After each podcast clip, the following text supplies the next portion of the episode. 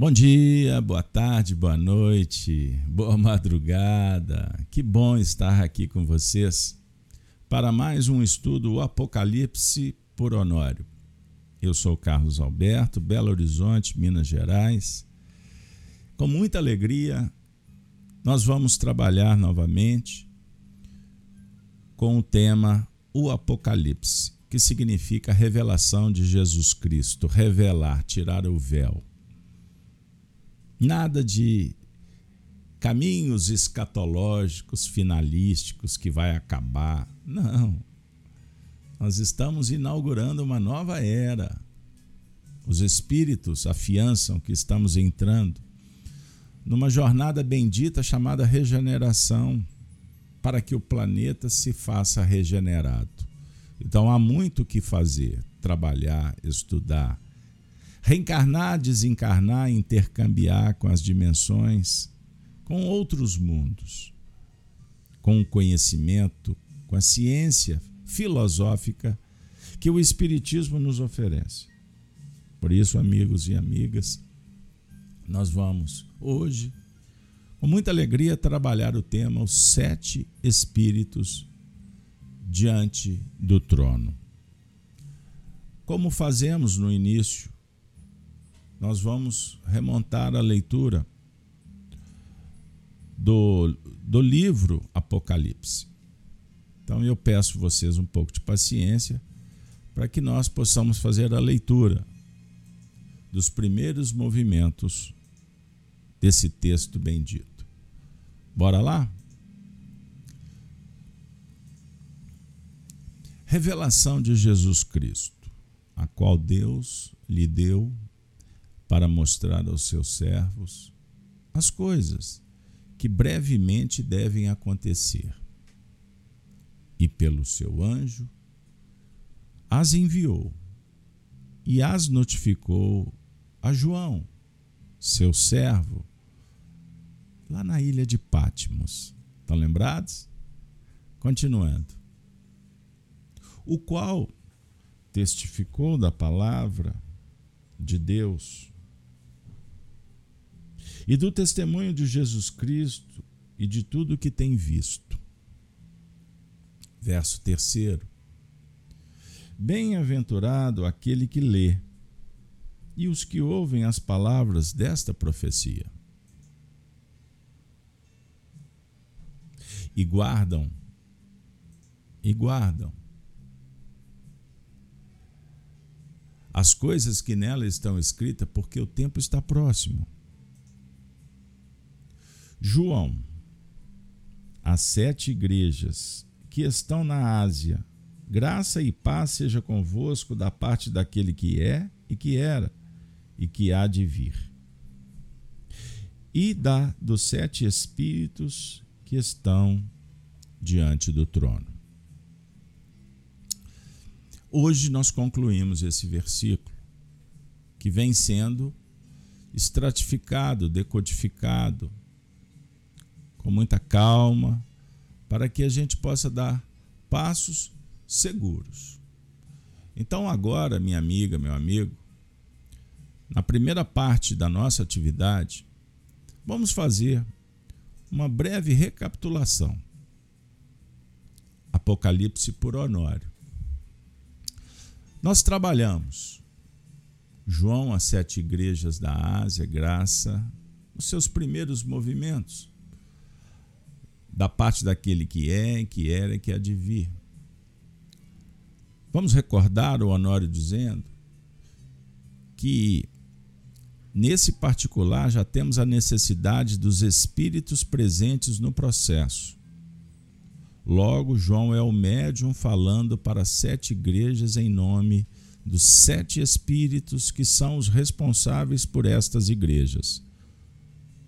Temos aprendido que cada um de nós possui o seu amigo espiritual, que cada grupo tem o seu benfeitor espiritual responsável, que cada nação tem o seu guia espiritual. Então, observemos, minha amiga, meu amigo, que esse primeiro movimento deu o tom dos nossos diálogos. Nos últimos encontros, Honório foi um médium muito especial, um professor, um filósofo, que nos ajudou muito a abrir os painéis do Espiritismo nessa interpretação dos espíritos, das igrejas, dos fulcros de irradiação despersonalísticas, das falanges espirituais que atuam contribuindo com a marcha evolutiva dos homens, sobre o ponto de vista do despertar da consciência, da compreensão dos desígnios, em busca da perfeição. Lembrando que reencarnados, estamos aqui para descobrir o porquê, para que existir, finalidade da vida. Isso é em nível filosófico em várias facetas. Mas sobre o ponto de vista espiritista, que dialoga com mais profundidade e abrangência o fenômeno da evolução, começamos a, a vislumbrar o que vem a ser a perfeição e o caminho árduo, íngreme, que precisamos percorrer, desenvolvendo a sabedoria e a virtude. E vale lembrar, envolvidos por um contexto de um aprendizado que é tutelado pelo Pai. Isso é muito importante que opera criando e os espíritos, em nome dele, realizando as obras.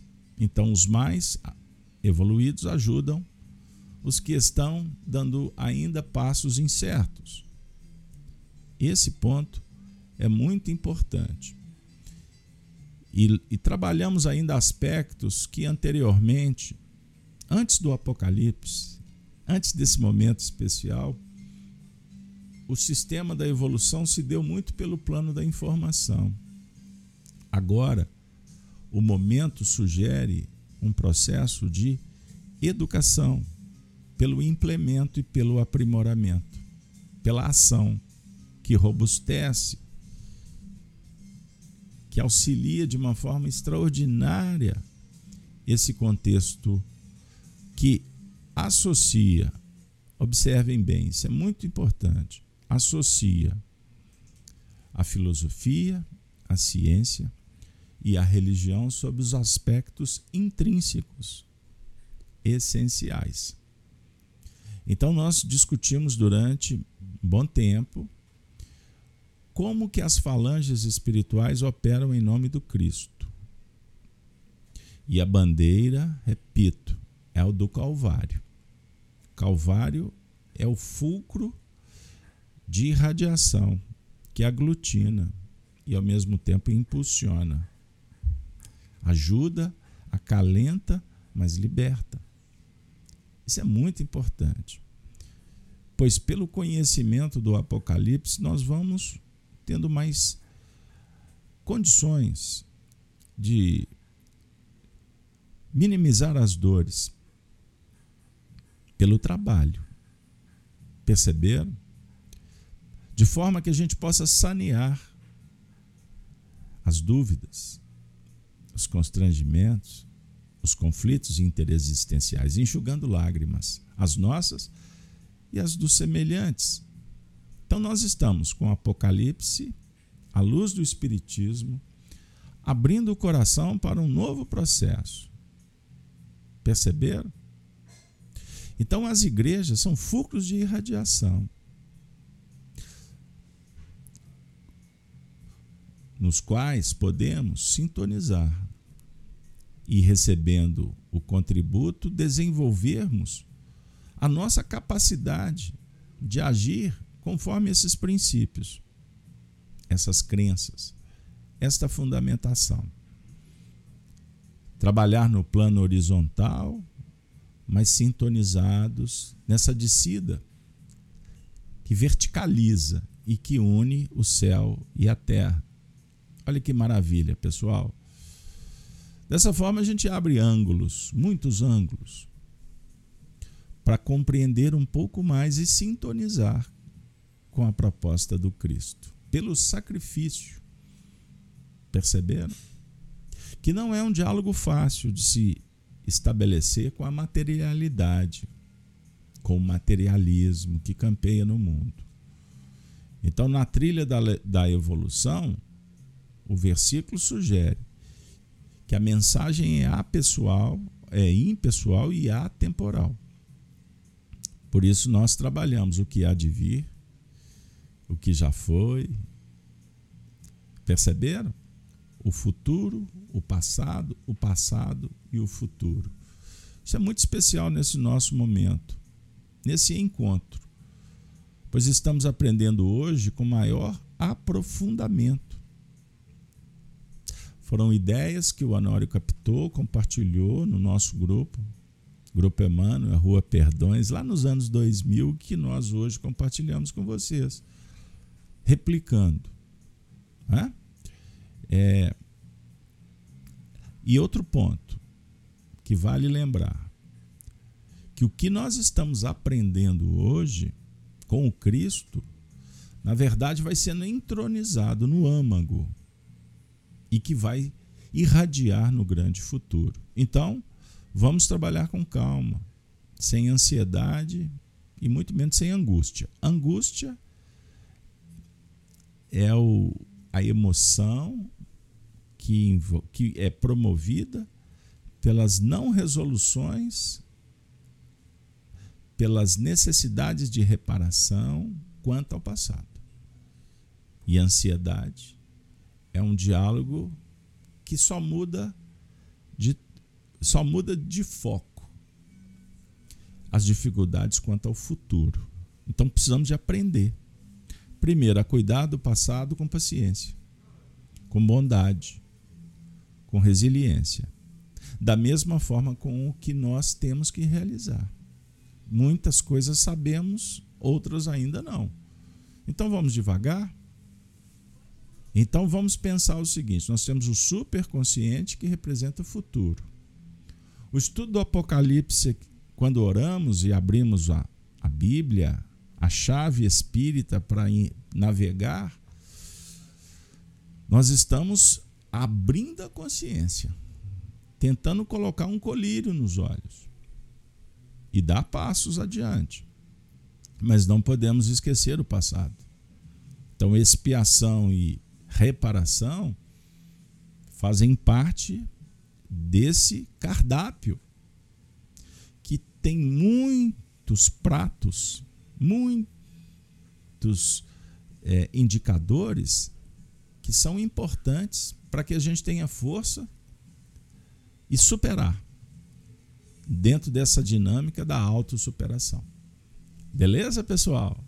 Então o Apocalipse que é o último livro da Bíblia, ele fecha um ciclo que foi iniciado no primeiro livro da Bíblia. Então nós temos o Pentateuco mosaico, os, o Pentateuco, ou seja, os cinco principais livros do Novo Testamento. Vejam bem.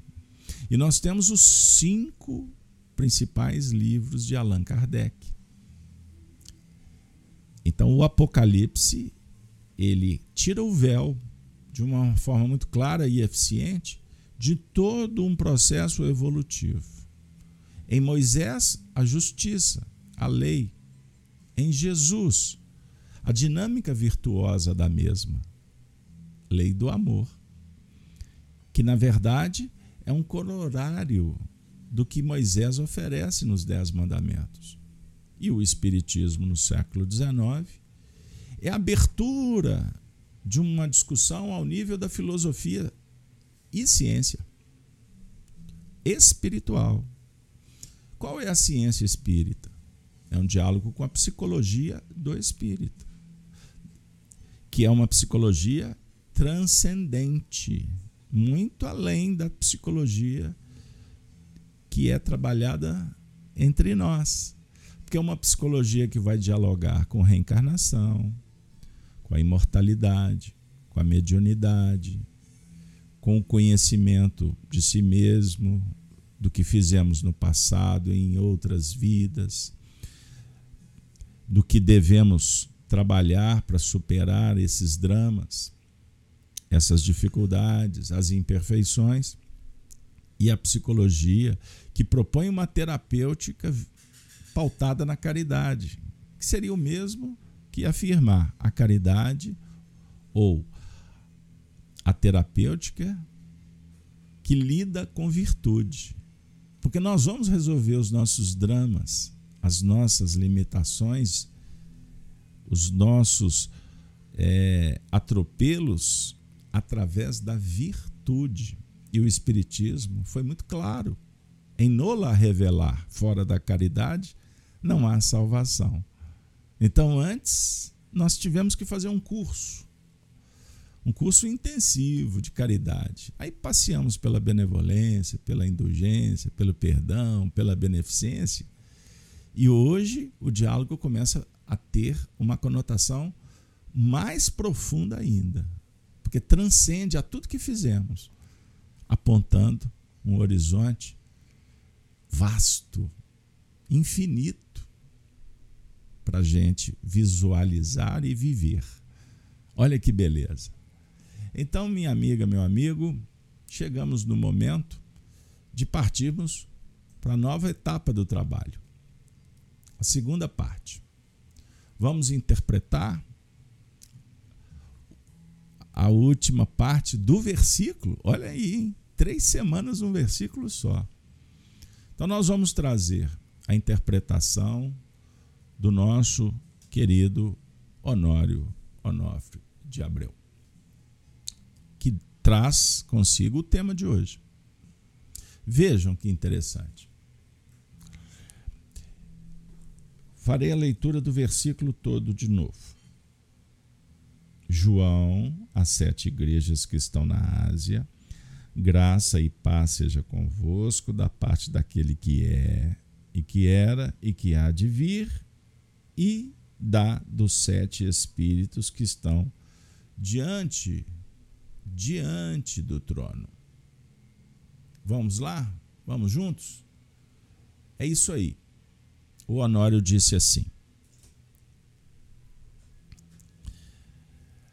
Os sete espíritos estão atuando diante dessas coletividades em dinamismo crescente nós pensávamos que o trono estava nas alturas espirituais para adoração.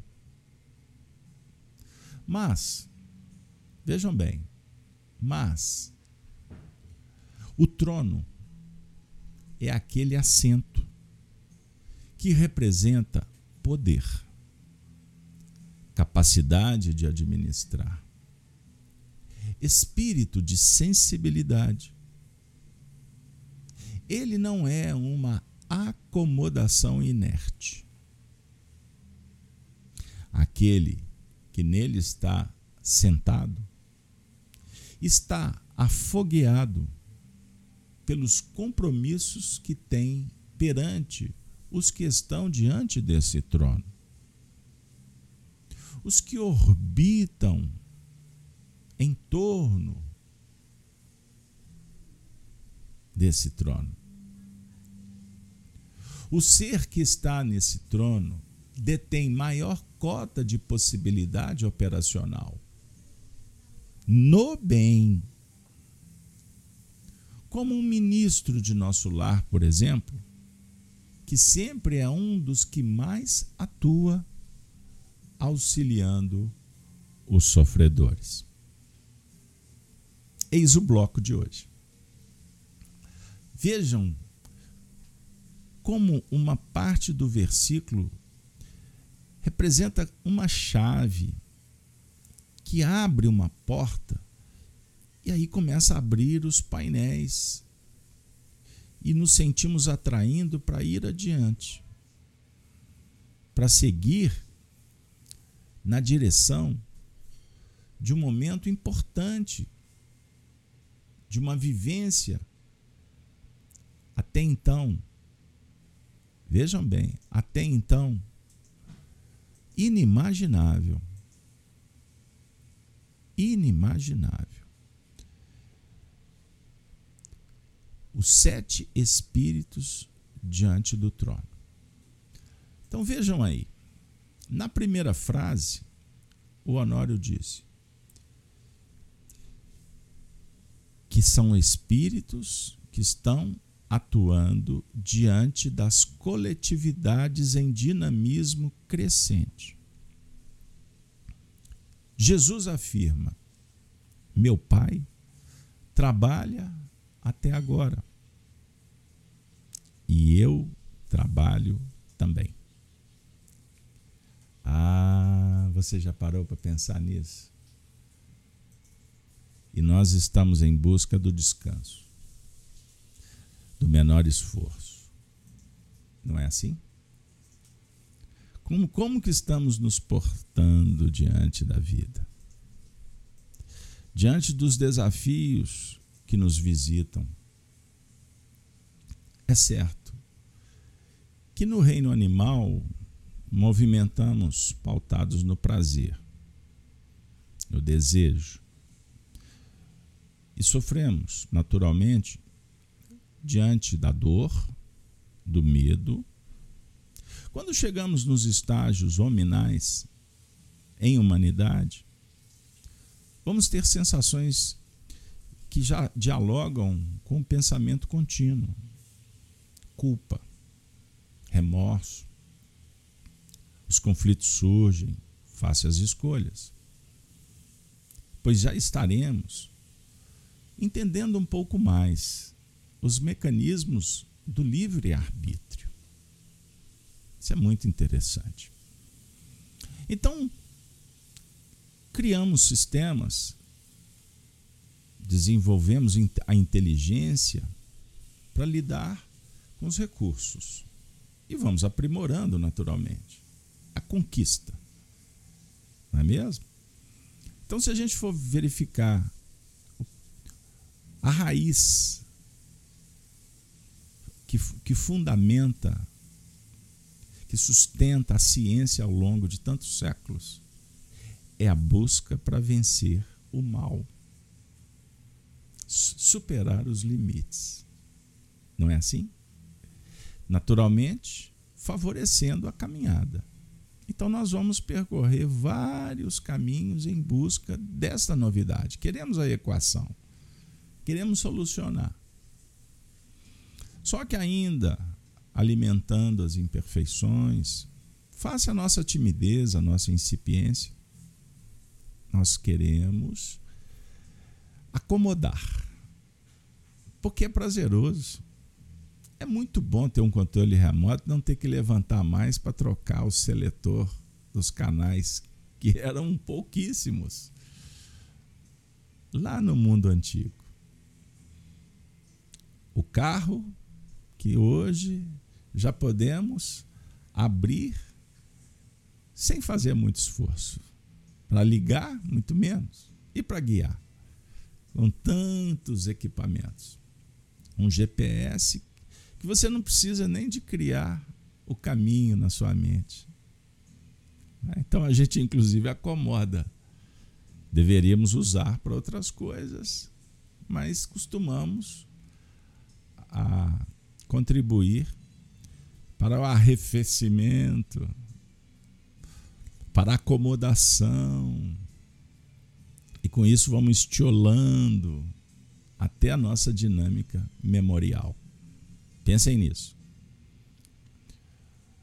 Sobre o ponto de vista das paixões, o prazer que atende imediatamente. Então, criamos movimentos sofisticados para cada vez mais ter essas sensações que são intensas, que possuem uma gama magnética muito forte. Só que nós vamos descobrindo com o passar do tempo que estamos movimentando num plano ilusório. E a ilusão tem prazo de validade. E ela vai promover uma palavra chamada exaustão. matriculou na ilusão, sair pela informação e pela exaustão. Então, quando o nosso querido amigo Honório abre o nosso encontro falando que os, que os sete espíritos desse versículo estão atuando diante de imensas coletividades em dinamismo crescente, não é isso mesmo que nós lemos? Ele está se referindo à comunidade de espíritos que já superou, que já não vibra mais nos planos da ilusão. E aqui, e é óbvio que é uma gama enorme, é um escalonamento impensável. Kardec didaticamente classifica, mas é só para a gente ter uma ideia. Porque entre um setor e outro, um patamar evolutivo e as, e as dimensões que se abrem ascendentes, a linha é muito tênue. Muitas vezes, para sair de uma categoria, de um espírito, ou dos espíritos, nós precisamos de dezenas, muitas e muitas reencarnações. E a gente está aqui na Terra iludido que as coisas vão melhorar de uma hora para outra. Perceberam? Não, não é assim. Aonde há dificuldade, significa que há sinônimo de vida. Eu vou antecipar. Nós vamos ter um, um, um quadro novo no estudo, que são meditações. Mas observem bem, o nosso querido Sócrates, o grande filósofo, ele afirma que a reflexão começa, a sabedoria começa na reflexão. Mas que é necessário entender que o verdadeiro conhecimento vem de dentro. Olhem, observem bem. Mas eu queria trazer é, a seguinte a seguinte frase, quando ele diz que uma vida sem desafios, ah, cheguei lá. Uma vida sem desafios não vale a pena ser vivida. Então vejam bem, uma vida sem desafios não vale a pena. Então por que reclamar? Abandonar, fugir, revoltar? Se os desafios é que vão pontuando é que vão indicando o nosso nível evolutivo. Perceberam? Então, toda etapa superada é sinônimo de aquisição vivencial. E são experiências que se leva para sempre. Atrás o ladrão, o materialismo não tira de você. Então, os espíritos superiores estes sete espíritos, por que, que são sete? Estão lembrados? Estão lembrados dos nossos estudos anteriores? A evolução chamada evolução setenária? Lembram quando nós trabalhamos? É, trabalhamos as sete igrejas? Nós trouxemos alguns números para vocês só para dar uma ideia? A escala setenária, que é definida pela equação presente em Daniel 7, 25, tempo, tempos e metade de um tempo. Lembram? Tempo 360 graus, tempos duas vezes os 360 e a metade 180, que nós chegamos no resultado de, de 2520 e a metade 1260, que significa 3, 3,5 dos, das, da semana, dos sete dias. São números que têm uma ciência por trás. E lembrem que a filosofia que tem como pai Pitágoras, pai Pitágoras foi o pai dos números também. Então os números dialogando ou guardando uma, um pensamento que a filosofia vem desvendar. Então, por que no mundo antigo, as quatro semanas, com as quatro semanas com seus sete dias. Então, no mundo antigo eram 28. Olha que, extra, que extraordinário o mês. Então, esses números estão falando para nós dos ciclos, das etapas. Então, número 7, número 1, número 2, que encontramos nos textos sagrados, estão ali aleatoriamente. E nós estamos há milênios, desde Moisés, lendo e não vendo. Mas chegou a hora de compreender. Inclusive, que dialoga com a história de cada um. É? Então vamos falar de subida e descida: três e meio para subir, três e meio para descer.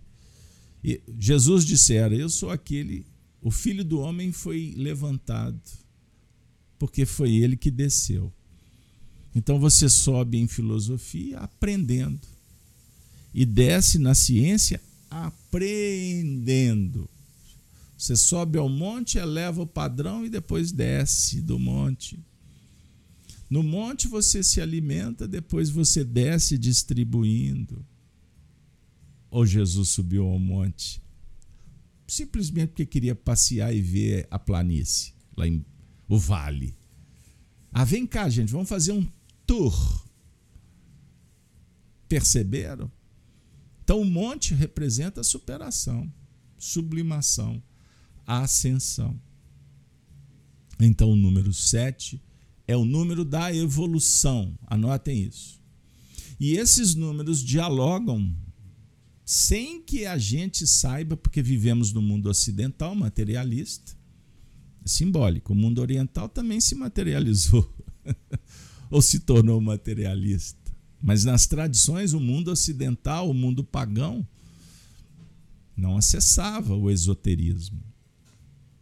Esoterismo S. Porque tem o exoterismo, que é para o povo. Então eu estou indo lá no Egito Antigo.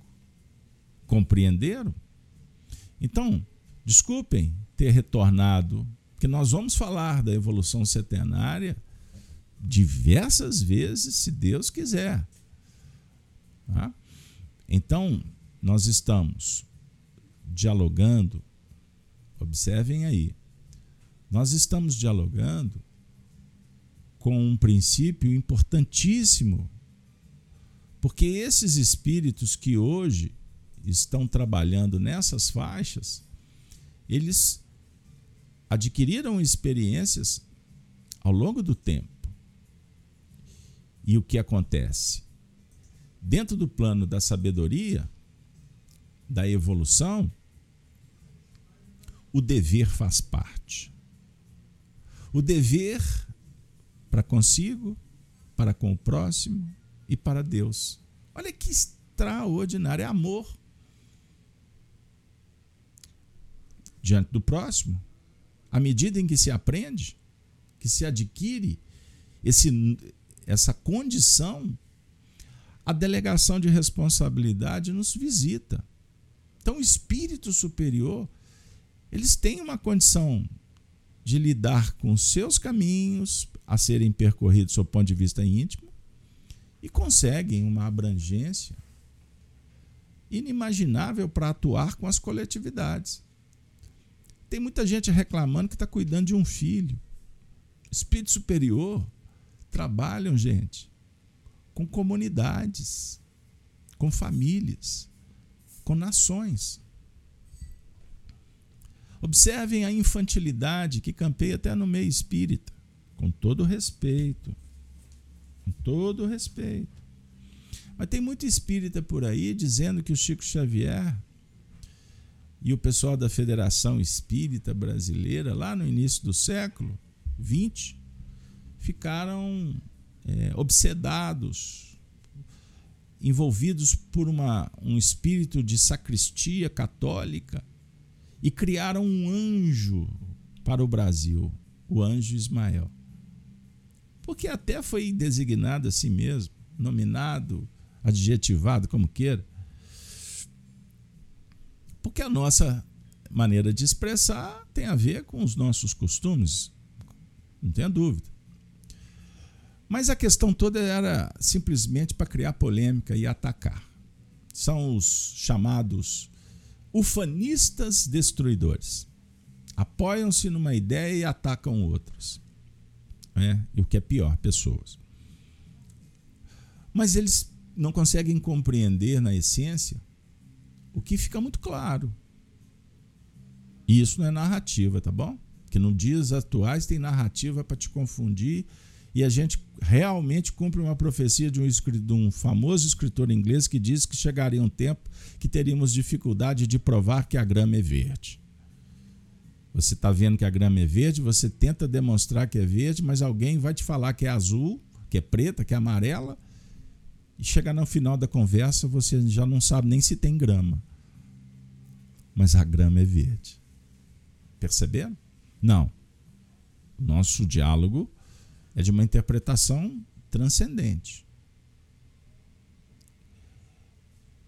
Que nos remonta a uma reflexão que pode até não ter efeito tão prático. Porque é tão importante assim saber que existem comunidades de espíritos que cuidam das nações. Bom, entendemos no nosso diálogo com a mensagem espiritista que é muito sério. Pode não ter um efeito assim imediato no dia a dia, mas depende de como se analisa e aplica. Você quer ver? Vamos lá juntos? Como que pode, sim, representar? Ter um grau de profundidade, de abrangência na sua vida? Você já parou para pensar que essa escala, o que importa, não é um plano personalístico, não é dar poder para entidades espirituais e criar um, um sofisma que define medo, rupturas, é, proselitismo, é, olha, ou então criar aquela epopeia do medo, da culpa, do prêmio, ou da punição. Não é isso. É desenvolver a faculdade, o senso da responsabilidade para com as tarefas. Então, dentro de um lar, sem qualquer exclusivismo, particularismo, segregação, preconceito, nada disso. Mas existem funções para a organização familiar que são muito bem definidas. Da mulher, do homem, do pai, da mãe, do filho, da avó, da tia, do primo. São muito bem definidas. A gente pode até substituir. Mas os encargos são específicos à característica, ao potencial de cada um. Certo? E assim funciona muito bem as famílias. Que precisam cada vez mais de cultivo, de investimento e de evangelho. Pois família sem espiritualidade, família sem religiosidade essencial. Não estou falando da religião de fora. Porque os indivíduos numa família podem ser espiritualistas, a viver a religião que é a conexão com Cristo, com Deus, consigo mesmo, com a luz, com a denominação, a nominação, a doutrina que você prefira. Até sem elas. Mas o indivíduo ama, respeita, pratica o bem. Ele está vivendo a religiosidade, do respeito, da ética. Isso é religiosidade. Uma família que não tem esse foco, esse princípio, essa meta, ela Pode até funcionar bem por um tempo, mas chegará um momento em que os testes advirão e pode ser que falham. Estou dizendo que vão falhar. Perceberam? Mas a visão é materialista. A visão espiritualista transcende berço e túmulo. Olha que beleza. E que naturalmente faz com que nós prestemos atenção no que o filósofo Marco Aurélio, estoico, romano, o imperador, disse: que o homem na, na terra precisa de um, uma conselheira ou de um conselheiro. A morte. Quem não tem na morte uma referência, caminha na vida achando que há de eterno. A morte é um, alerta, é um alerta que nos faz recordar da divindade, da imortalidade. E, e, naturalmente traz responsabilidades. Então, os espíritos superiores compreendem essa base filosófica. E eles atuam. E hoje tem condição, por exemplo, do guia espiritual do Brasil ter uma falange enorme de entidades que trabalham no mundo espiritual para auxiliar no progresso dessa nação. Progresso material, intelectual, progresso educacional, progresso espiritual. Aí você olha com esses olhos que a, a terra há de comer, esses olhos mortais, e fala assim: meu Deus, que trabalheira.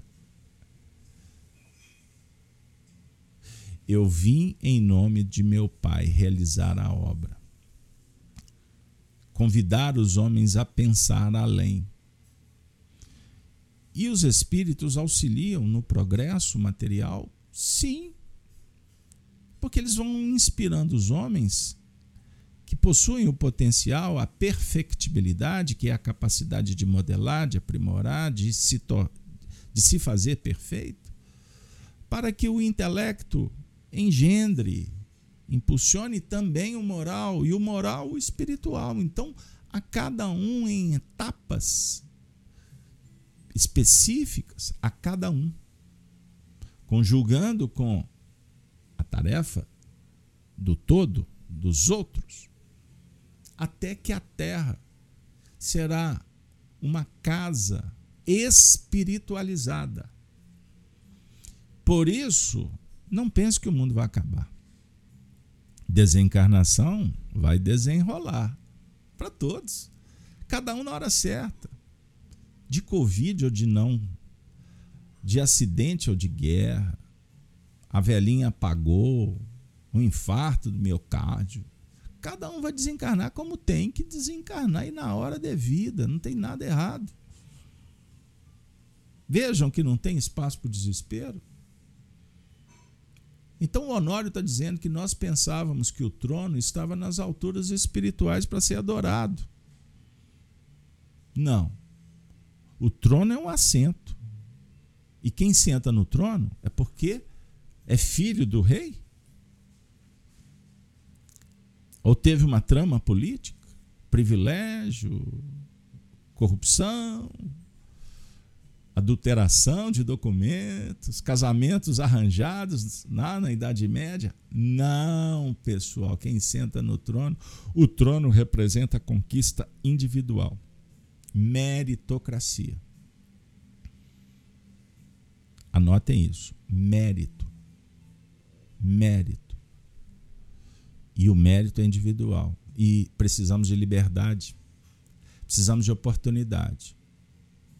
Então, todos os sistemas que insistem em permanecer na Terra pautado no materialismo ditatorial, e são estes que promovem as maiores aberrações do mundo, não pensem que eles estão crescendo. Eles estão apenas se manifestando, se revelando. E hoje temos ciência de tudo isso por conta das próprias tecnologias informativas. É, as notícias chegam.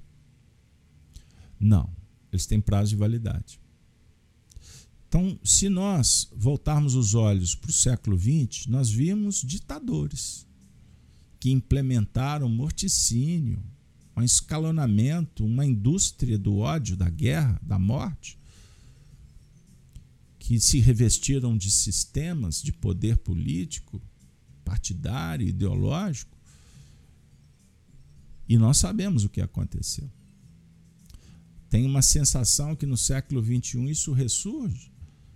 Não, porque no século XIX eles tiveram também, no século XVIII, XVII, em todos os períodos, porém com revestimento, com um uniforme diferente.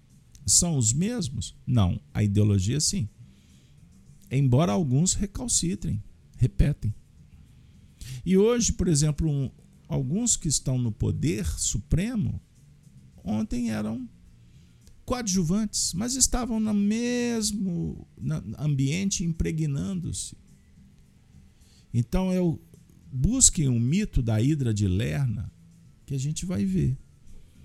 Então hoje a guerra pior, a pior guerra que existe é ideológica, é a cibernética, é da disputa sob o ponto de vista econômico.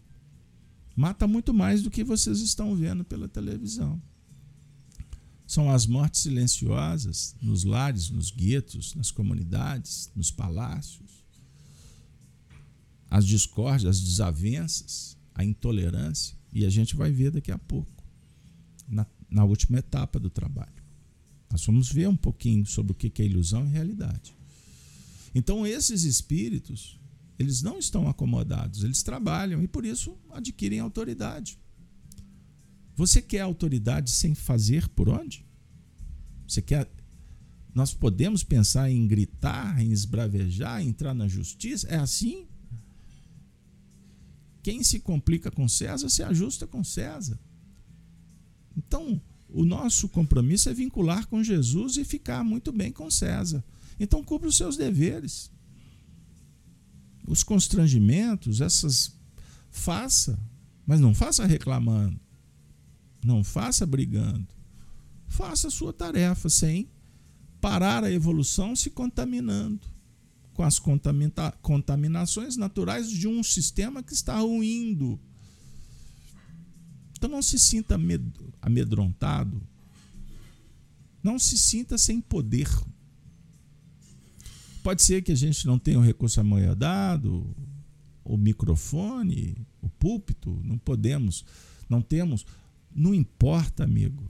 Você tem o maior poder se quiser: o conhecimento. Porque o conhecimento liberta a sua alma. Então seleciona. No mundo externo, desvincule da velha imprensa. Saiba que toda a história tem multifacetas, então não confie em todas as descrições que estão até em livros oficiais, tem muita coisa aí que foi maquietada. A história é um grande jogo. É uma ilusão permanente que, estão, que está campeando em todas as partes. Então não tem ala melhor que a outra. Outro dia eu vi um companheiro falando que não que ele não adota e eu concordo.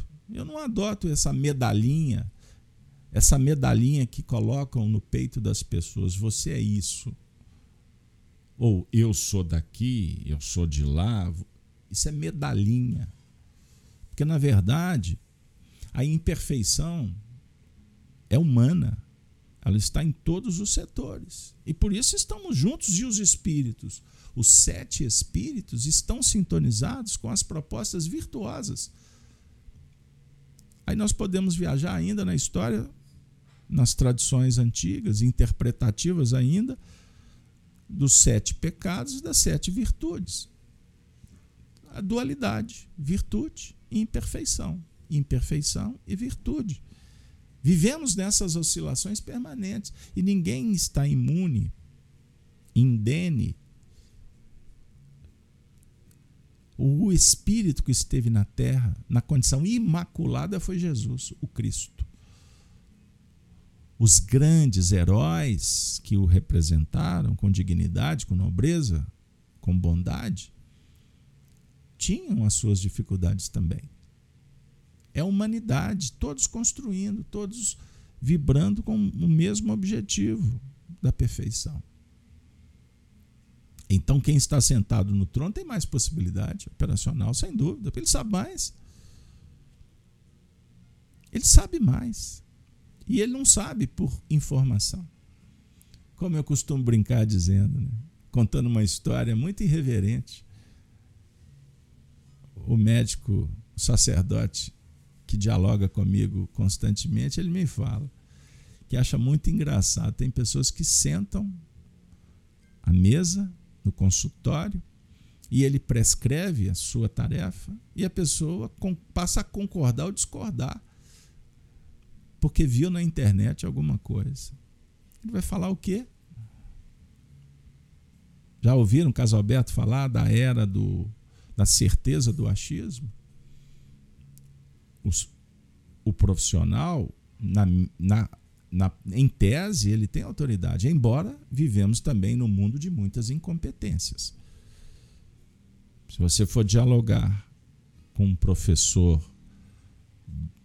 autorizado, autor, com autoridade moral e intelectual das grandes faculdades, nos afirmam como que hoje os profissionais estão saindo da universidade, em se comparando com décadas que ficaram, a definir que a superficialidade campeia e naturalmente redunda na incompetência.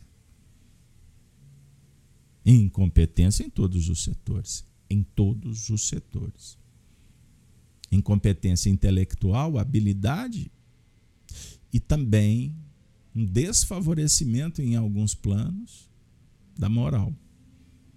Sem moral, como é que fica? Então nós estamos matriculados no, no Apocalipse para tirar o véu e ver com clareza. Mas não esqueçam, com bondade, justiça, amor e ciência Paulo de Tarso, questão 1009 do Livro dos Espíritos. E o Honório concluiu dizendo: Olha que beleza, pessoal. Ele compara o ministro de nosso lar. Vocês lembram? Psicografia, Chico, André Luiz? É um dos que mais atua auxiliando. É o governador. É o que mais é um dos que mais auxilia. Significa o quê? compreendeu. Compreendeu a importância do serviço, serviço amor, do trabalho renovador, transformador. Minha amiga, meu amigo, isso é espetacular, sensacional. Os sete espíritos diante do trono. Ah, eu falei para vocês que hoje nós teríamos momentos muito especiais. E agora, se vocês me permitem, nós vamos abrir uma nova etapa do trabalho. Mensagem do além-túmulo, pelo Espírito Anório. A surpresa chegou. Nós vamos agora trazer o espírito. Honório Abreu. No mundo espiritual, vejam bem, pessoal. No mundo espiritual, ele participando de uma viagem espiritual numa colônia, numa região no, no cosmos de muita elevação.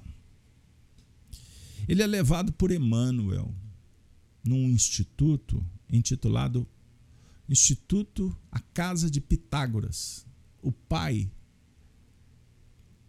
o pai da filosofia. E nós vamos nos deparar com esses depoimentos que fundamentaram o livro Religião Cósmica, que foi psicografado pelo nosso querido amigo médium Wagner Gomes da Paixão. E nós vamos trazer para vocês uma fala muito legal. Foi intitulado esse trecho Diante o Reino dos Céus. E eu peço para vocês licença para que a gente possa receber um passaporte e fazer uma viagem sideral. O que, é que vocês acham? Vamos ao, inimag ao inimaginável? Vamos ao o mundo que está para além da nossa visão material. O Honório abre o coração para dizer o seguinte: Como descrever para os irmãos encarnados na Terra os espaços siderais em que nos movemos? De onde colhemos informes e vibrações mais elevadas para a nutrição de nossos anseios e ideais de espírito. Como descrever? O pensamento humano na crosta está viciado por um materialismo que não existe. Viciado por um materialismo que não existe.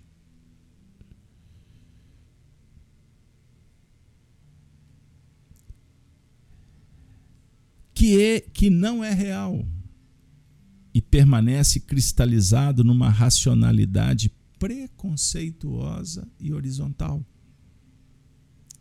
que nada tem a ver com os movimentos de vida universal.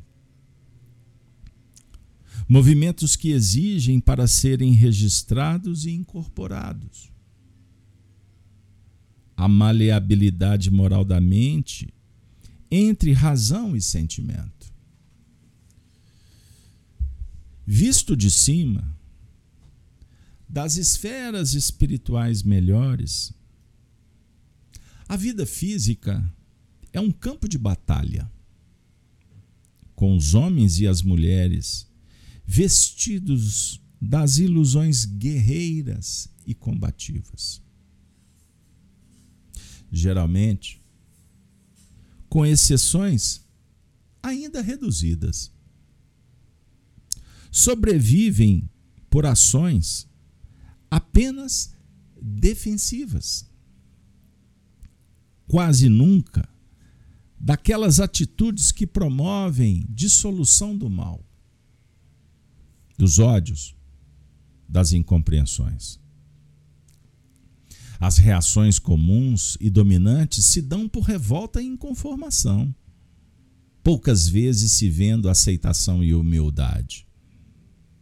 Que solveriam as raízes dos males pessoais e coletivos.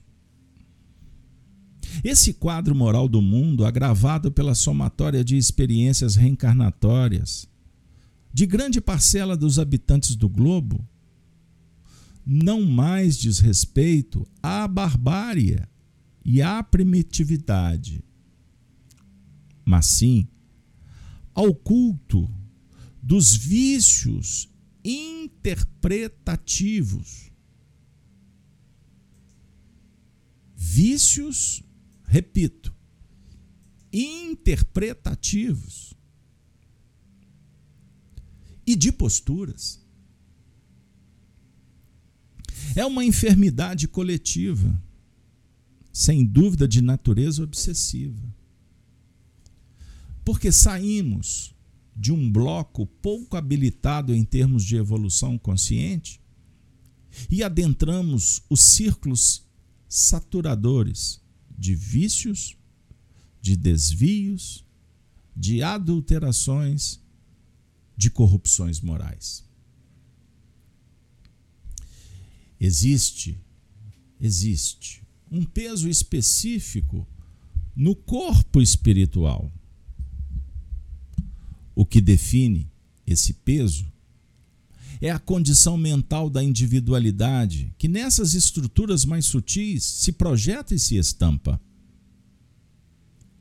Não se trata de peso corporal, mas vibratório, gerando energias de teor específico a impedirem percepções maiores e mais elevadas à mente, ou conduzindo essa mente em sublimação de potenciais a novos e promissores domínios da casa universal. O corpo material é apenas um sepulcro que guarda as sementes divinas, numa letargia estranha, mas proveitosa. Qual ocorre ao casulo da lagarta, desenvolvendo nela as asas e a nova forma alada da borboleta. Pensamentos vigorosos e conceitos bem fundamentados são a resultantes desse condicionamento reencarnatório, pois representam para o espírito em labor evolutivo. Entre as realidades internas e expressões mutantes de matéria constritora asas que o deixam voar pelo infinito, ou mesmo raízes que asseguram seu vigor moral. A expressão sublimada dos espaços, onde se situa o Instituto Celeste de Pitágoras, foge, meus amigos e minhas amigas, à condição perceptiva e de imaginação de vocês, dos encarnados, ainda tão materializados no plano mental. Continua Honório. Poderíamos falar de luzes e cores, de péplos celestiais, de perispíritos diáfanos, de cavatinas desconhecidas, de transportes etéreos e de uma infinidade de descrições meramente exteriores, fomentando admiração e mesmo adoração religiosa. Mas não se trata disso. Os efeitos não são as causas e somente as causas nos interessam. Por exemplo, as imagens que os homens veem na atmosfera, nuvens dançantes, cintilações astrais, o vigor de um arco-íris. Tudo isso é efeito, não realidade parecem, sugerem, porém não são reais. Quando dizemos da beleza dos passos celestiais, ultrapassando em tudo que conhecemos na Terra, não desejamos salientar enfeites decorrentes da cocriação em plano maior e melhor como faz um turista em visita a regiões desconhecidas e diferenciadas de seus panoramas habituais. Desejamos dizer das aquisições íntimas, das vibrações que circulam, obviamente gerando imagens surpreendentes e inspirando sentimentos os mais belos. Todavia, reais, efetivas, promotoras. Beba uma água, respire fundo, porque a viagem cósmica está muito agradável. Continua Honório. À frente de Sócrates, e ao lado do benfeitor Emmanuel, que ali nos ambientara por bondade e paciência, ambientara psiquicamente, viu, pessoal? Ele está falando de causa, não de efeito. Embora o efeito seja material para descrever. Continuando uma indiscutível autoridade vinculada à obra do Evangelho no planeta, pude adentrar o que se me afigura o universo que me espera em esforço e abnegação pessoal. Surpreendi-me ao ser devassado pela força espiritual do grande expositor. Do grande expositor. Que se valia do magnetismo sublimado, já adquirido no tempo, para tanger-nos em diminuto e seleto grupo de aprendizes. As almas ainda vinculadas ao orbe terráqueo, com um ou outro visitante de círculos vizinhos à nossa casa. Que maravilha! Não tenho como sumariar em linguagem tão reduzida as forças que se movimentaram no ambiente e em mim. Foi uma espécie de enxertia do zambujeiro na oliveira divina. Para que, de algum modo, esse zambujeiro, uma planta rude,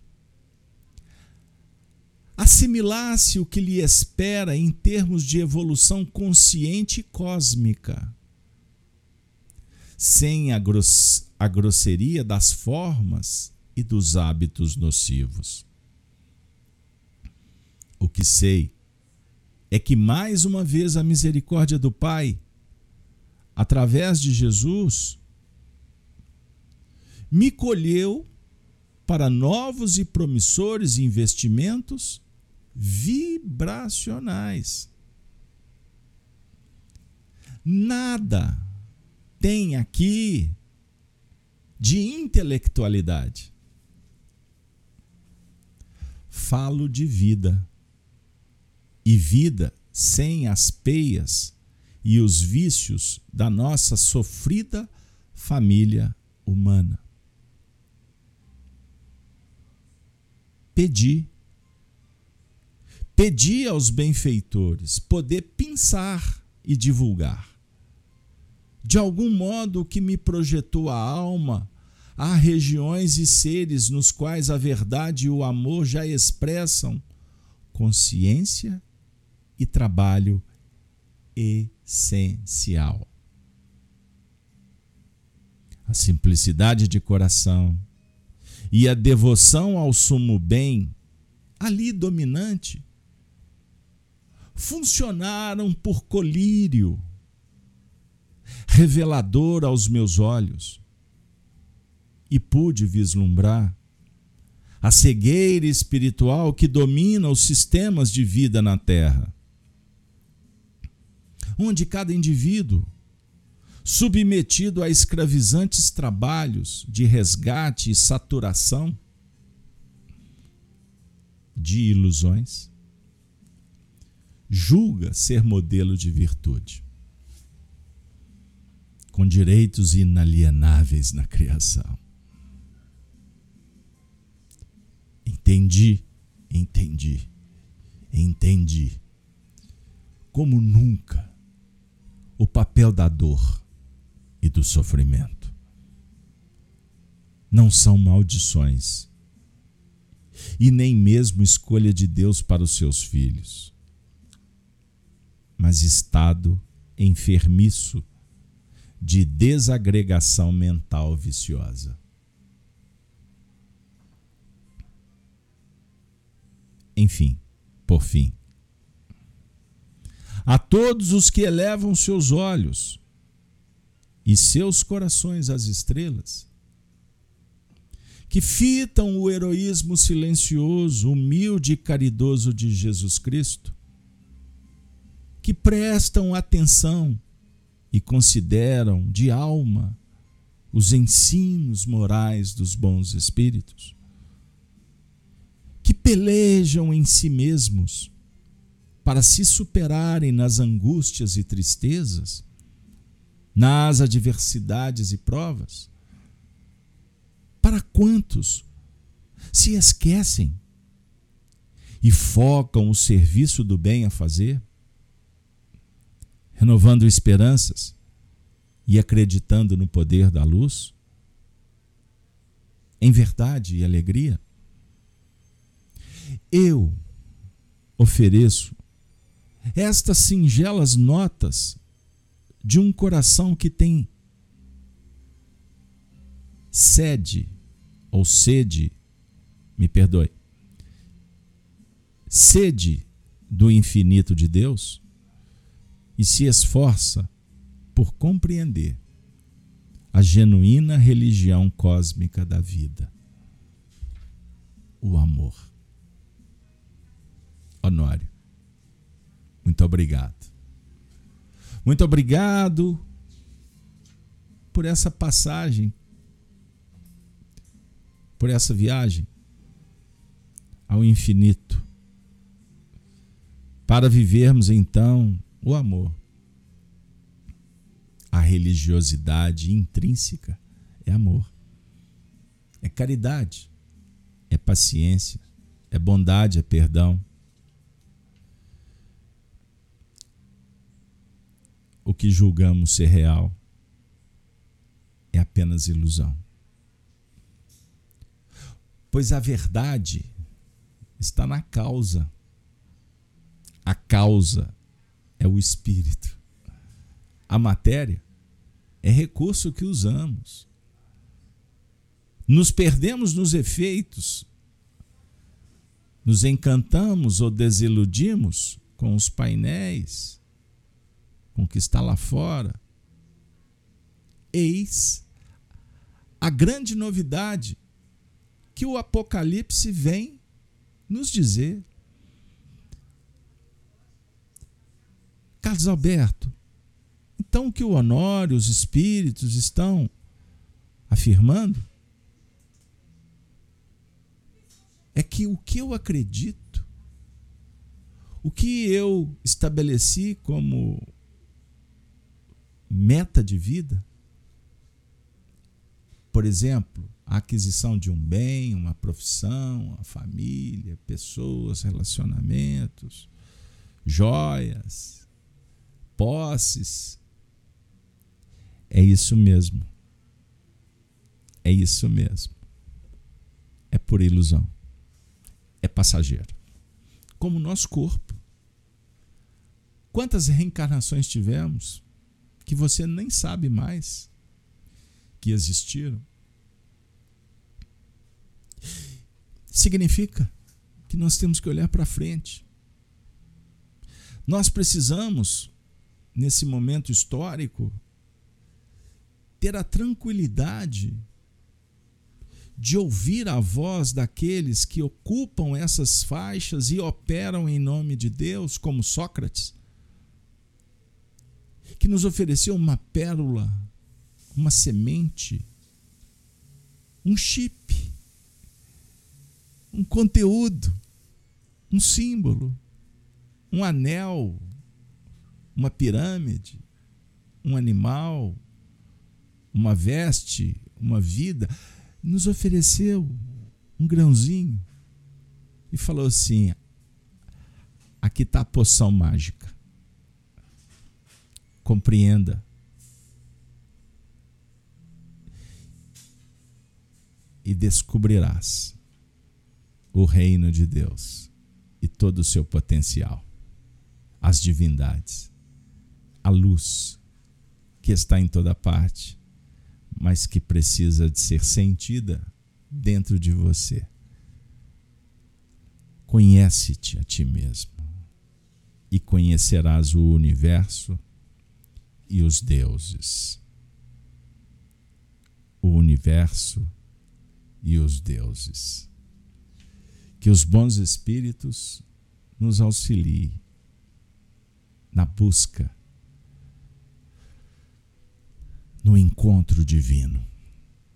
E que o Cristo esteja cada vez mais pertinho, sentido, dentro do próprio coração. Chegou o momento de finalizarmos.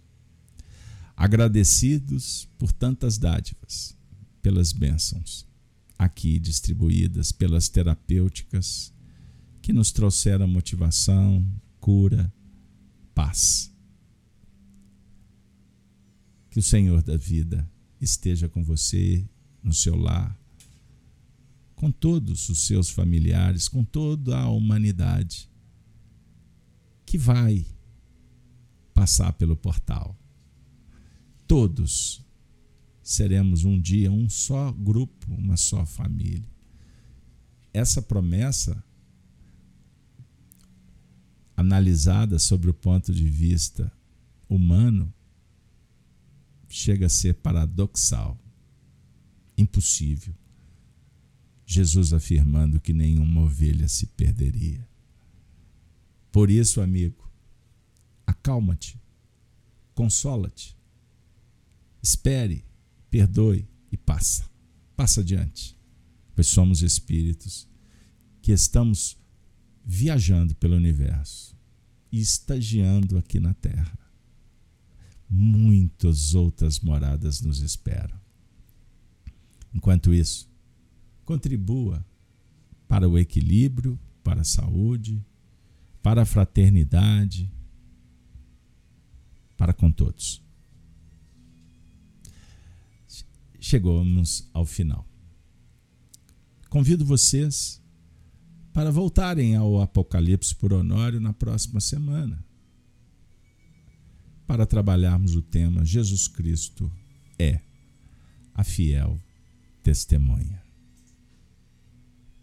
Valeu?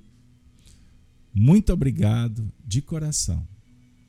Convido vocês a acompanharem os trabalhos da FEAC durante a semana, pelas manhãs às sete horas, o estudo Gênesis no Lar Evangelho no Coração, de segunda a sexta. Às noites temos as lives, as reuniões. Vibrem conosco, participem conosco dessa família querida, para que a gente possa encontrar, encontrar com Deus, consigo mesmo, e a paz se faça nos domínios do coração. Eis aí, Apocalipse por Honório.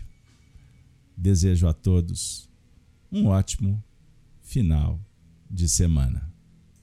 Que Maria Santíssima, a, a serva do Senhor, esteja cada vez mais pertinho de cada coração. Valeu! Um beijo, um abraço dos amigos da terra dos inconfidentes, das Minas das Gerais.